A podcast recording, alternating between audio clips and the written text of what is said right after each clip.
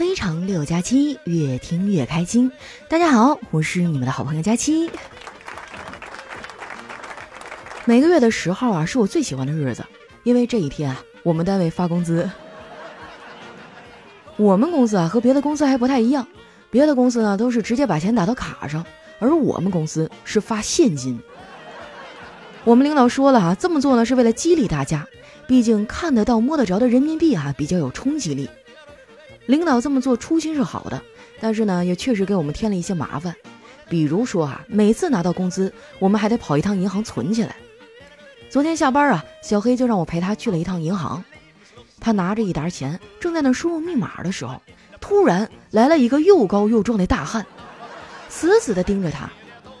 小黑呢就咳嗽一声，冲我使了个眼色，我立刻就心领神会了，然后转身呢对那个壮汉说：“大哥，你的手机号给我一下呗，我哥们看上你了，他不好意思要。”那个大哥啊惊恐的看了小黑一眼，转身就跑了。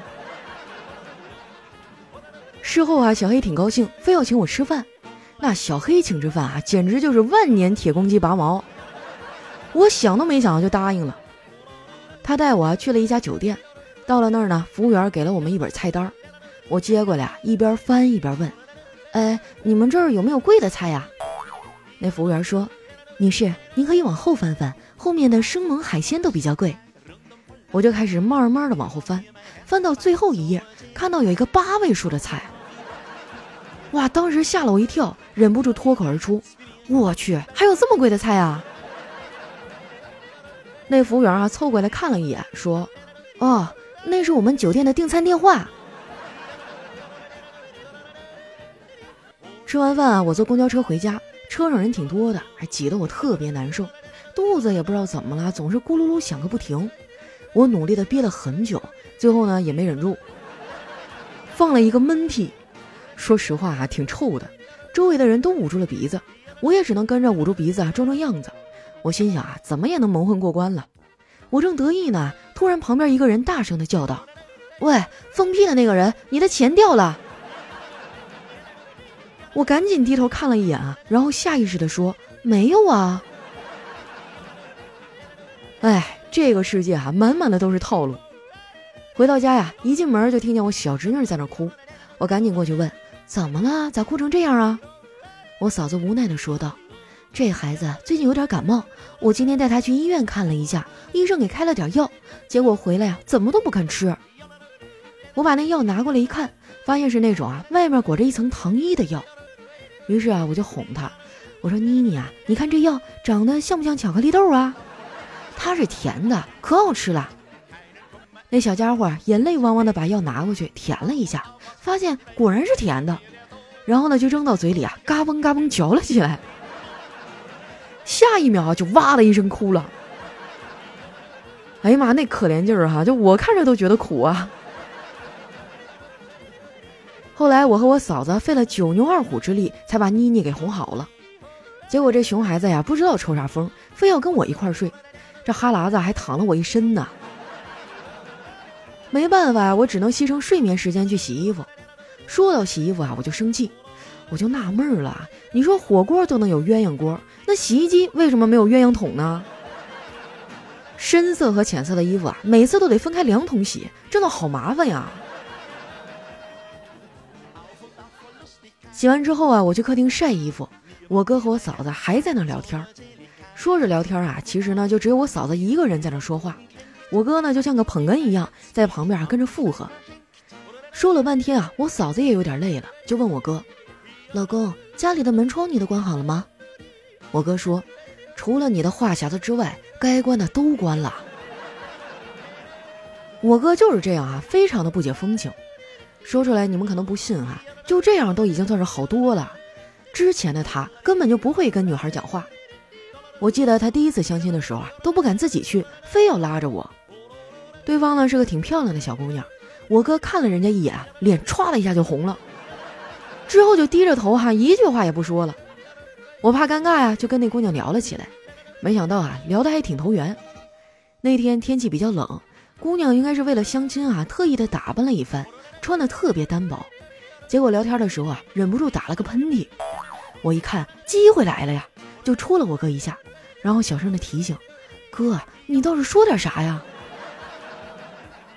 我哥哈抓耳挠腮了半天，挤出了一句话：“呃，那个有句俗话说得好哈，狗打喷嚏天要晴啊。”看着没哈，就这样的，我觉得他单身一辈子都不过分。不过好在啊，后来我嫂子出现了，她可能是看中了我哥人老实啊，又顾家，最后呢嫁给了他。不过话说回来啊，我哥现在已经被调教的挺好。前几天啊，他还跟我说：“二丫头啊，你还是得找个对象，谈了恋爱你才能理解男人到底是什么样的。你看你哥我现在已经对女人了如指掌了。不是我吹哈，结婚这么多年，我悟出来两句话，我随便挑一句就能让你嫂子安静下来。”我说你就吹吧，什么话这么厉害呀？第一句，你是对的。第二句，买吧。哇，这个答案真是太秀了，真是狗粮管饱啊！其实啊，我还挺羡慕他们两口子的，吵吵闹闹，日子过得有滋有味儿。别的夫妻吵架呀，可能会伤感情，他们俩吵架就像玩似的。前两天他们俩就吵了一架。我哥嘴笨呢，一直处于下风。后来啊，他都有点急眼了，说：“你看你这小嘴巴巴的，你这么牛，你咋不上天呢？”我嫂子冷笑了一声：“傻呀，我我好不容易才求母后让我下凡，怎么能说回去就回去啊？”我嫂子的口才那是真厉害，我就特别爱和她聊天，因为她嘴里说出来的话总是特别有道理。刚工作那会儿啊，我就非常的实诚。有的人呢，就利用我的善良啊坑我，我特别的苦恼。我嫂子知道以后啊，就过来劝我。她说：“佳佳呀，做人单纯善良呢，这是好事儿，但是你也得挑挑人呐，不要对谁都付出真心。你去买东西的时候，别人都会告诉你，你要是真心要，就给你便宜点儿。你看啊，真心就是这么不值钱。”他这话说的虽然有点偏激啊，但是也有几分道理。从那之后呢，我就精简了一下我的朋友圈子。现如今啊，我的社交状态已经和一般人不一样了。别人的周末社交啊，都是在社交场所和朋友吃饭啊、聊聊天、唱歌啊、玩玩游戏什么的。而我的周末社交，刷朋友圈、转发微博。也不是我宅哈，主要是上海这个天气确实不适合出门。最近也不知道怎么了，这天儿啊就像小孩的脸似的，说变就变。昨天早上出门的时候啊是个大晴天，我就没带伞。结果呢看到天气预报提示啊说今天有暴雨。中午午休的时候啊天就阴了下来。正好呢丸子要去超市买东西，我就让他帮我带一把伞。他冲我比了一个 OK 的手势啊就走了。下午呢领导安排我们出去见客户，我站在玻璃门里啊望着外面的瓢泼大雨，然后转头问丸子。丸子，我的伞呢？你买了吗？丸子点点头，说：“买了，卖家还没有发货呢。”就丸子这个脑回路哈，我也是服了。不过啊，脑回路和别人不一样，也不见得是件坏事。我有一闺蜜哈，在银行上班。有一天呢，来了一个老大爷，说想办一张银行卡，闺蜜就按照流程给他办呢。结果输密码的时候总是失败。我闺蜜啊，就跟那大爷说。老爷子，密码呢不能是连号的数字，也不能是六个一样的数字。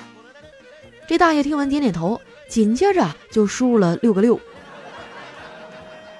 反复了几次之后啊，旁边的保安都看不下去了，走过来啊，对着那大爷说：“大爷，密码呢不能是豹子和顺子。”然后啊，就办卡成功了。看着没啊，沟通是多么重要。就拿买东西来说吧。以前网购哈只能看图片，看不到摸不着，客服呢有时候还不在线。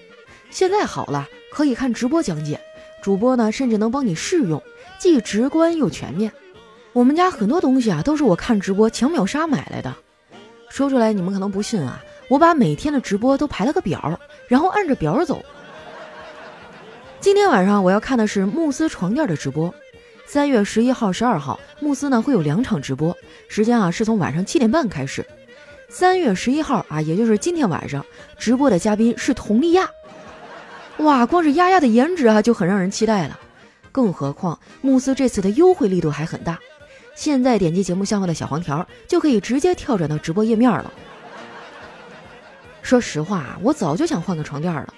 我最近呢压力特别大，晚上焦虑失眠，白天干啥事儿啊都是心不在焉的。昨天早上我去上班，门口保安呢让我出示绿码，我一不小心啊把我的基金给打开了。没想到啊，保安竟然让我进去了。说起基金啊，我就伤心。真的是我待基金如初恋，基金狠心把我骗呐。不过有句俗话说得好啊，东边不亮西边亮。虽然基金绿了，但是呢，我却找到了另一个躺赢的秘诀。今年三月二十一日的世界睡眠日，慕斯特别推出了抽免单“人生会躺才会赢”的活动。在三月五号到二十八号期间。凡是在慕斯门店哈一次性消费实付满五千元的，即可参与全国一百个免单名额的抽奖活动，最高可以免四万九千九百九十九块钱。这大概就是传说中的躺赚吧。刚好我最近啊也想换个床垫，慕斯呢有一款名为 T 幺零的智能床垫就特别好，它可以随着身体变化、温度变化提供自动适应检测。然后根据人体需求进行调节，给人非常舒适的睡眠体验。具体的这个免单名单呢，会在今晚的直播中抽取。小伙伴们啊，赶紧点击节目下方的小黄条去观看直播吧。最后啊，我画下重点：今天晚上七点半，佟丽娅呢将在慕斯视频号进行直播，当晚呢会抽取免单名额，机不可失啊！现在点击节目下方小黄条，就可以直接跳转到直播间了。我感觉啊，生活中很多东西就像考试一样。你们知道考试最崩溃的是什么时候吗？就是看到一道题啊，模糊的记得老师讲过，但是清晰的记得当时自己没听。这次呢，我已经把重点啊都给大家画出来了，千万不要错过了。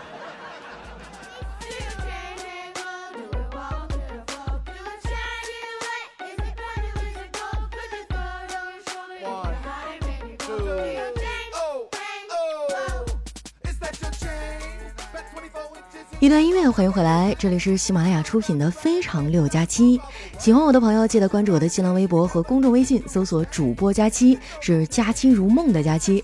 那又到我们留言互动的环节了，来看一下。首先，这位听众呢叫幺五幺六六五九 M 二，他说：“我一直都很疑惑，佳期又漂亮，声音又好听，脾气又好，为啥一直没有男朋友呢？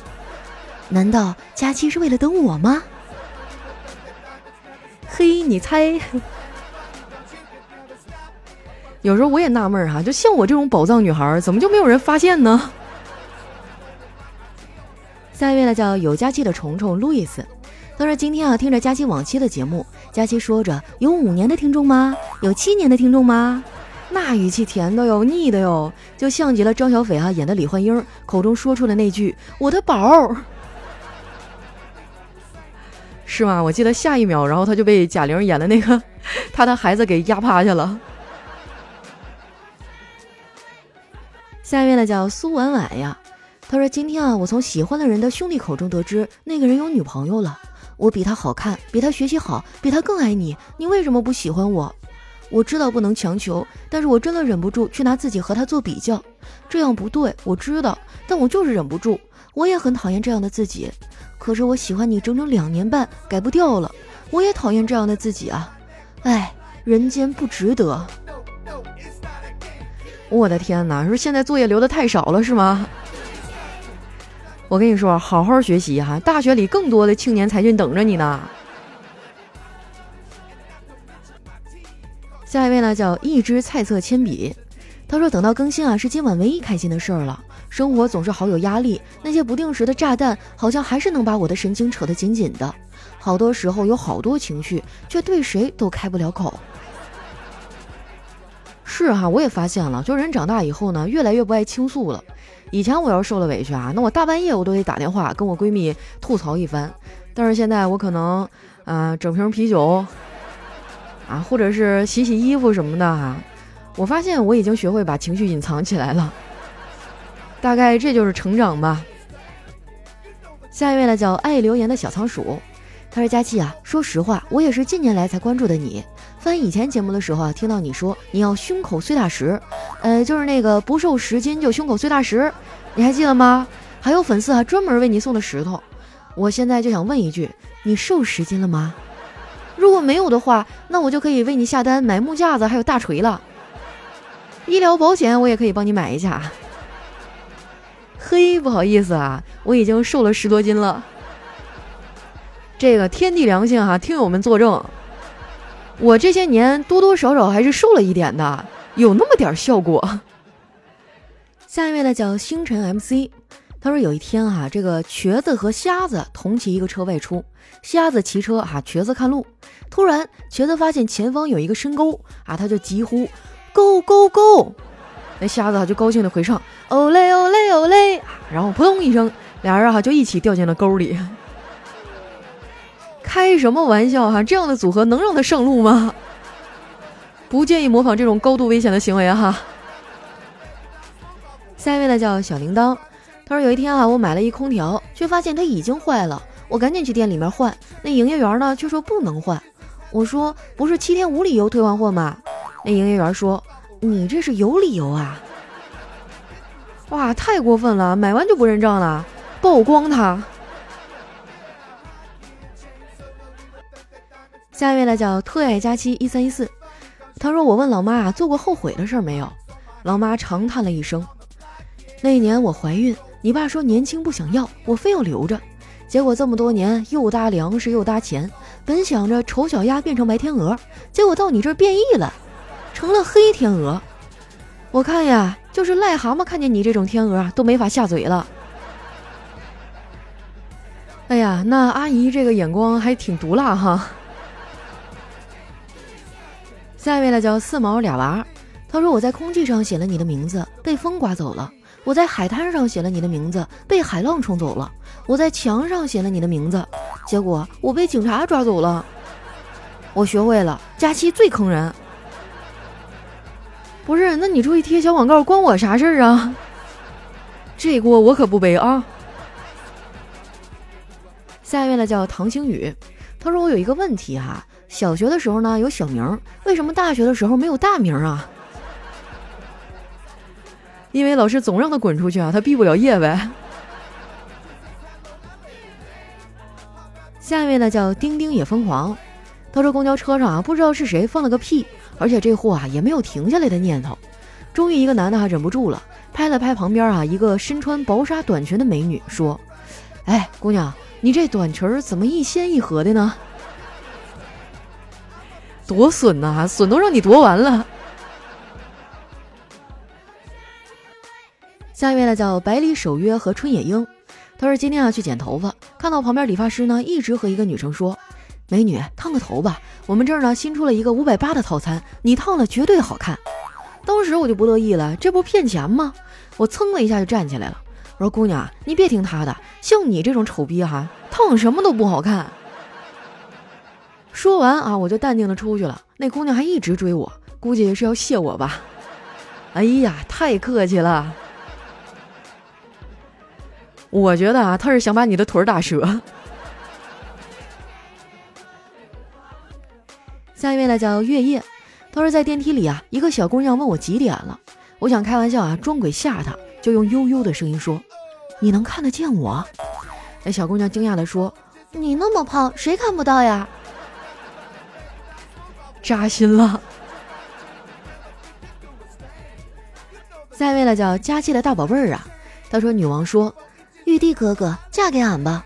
唐僧说：“抱歉啊，俺妈说过，宁当和尚不当倒插门。”这女王不甘心的又说：“那俺让你当国王。”唐僧说：“抱歉啊，俺妈还说过，宁当单身狗，不当卖国贼。”你就欺负我没看过《西游记》是吗？这怎么跟我想的、记忆中的不太一样啊？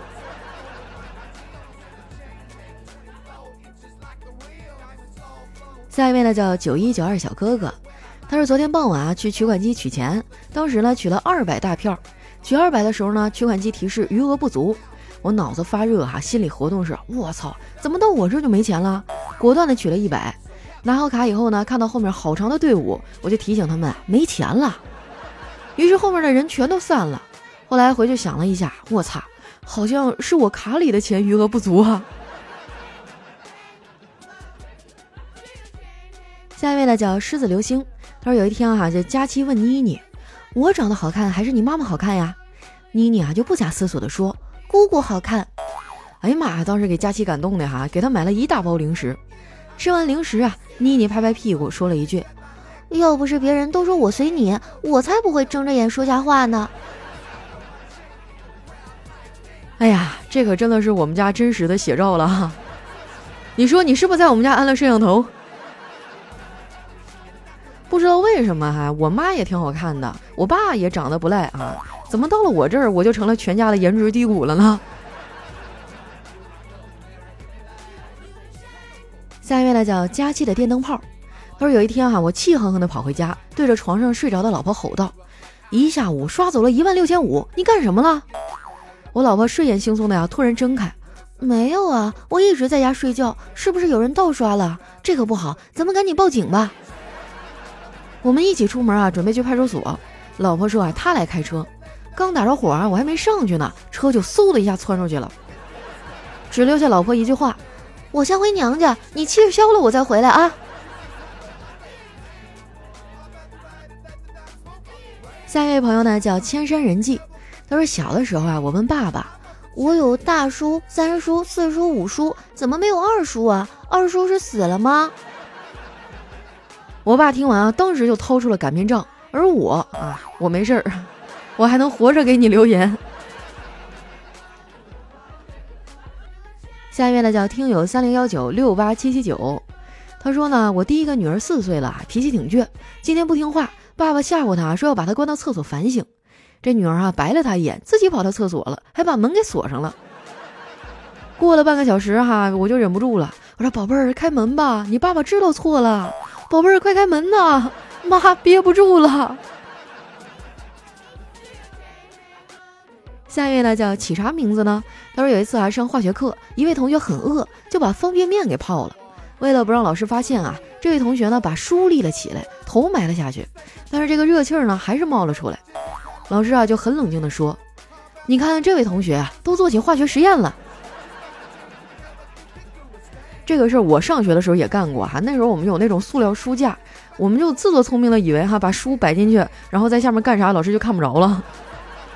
但是后来事实证明啊，太天真哈，我们在下面搞什么小动作，老师看得一清二楚。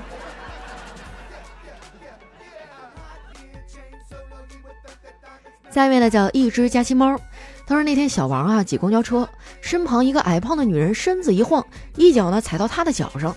这女人哈就回过头问：踩疼你了？小王啊见他这么内疚，心里一热，就不好意思摇摇头：呃，不太疼。话音刚落，那女人哈立刻兴奋地说：这么说，我减肥终于有效了。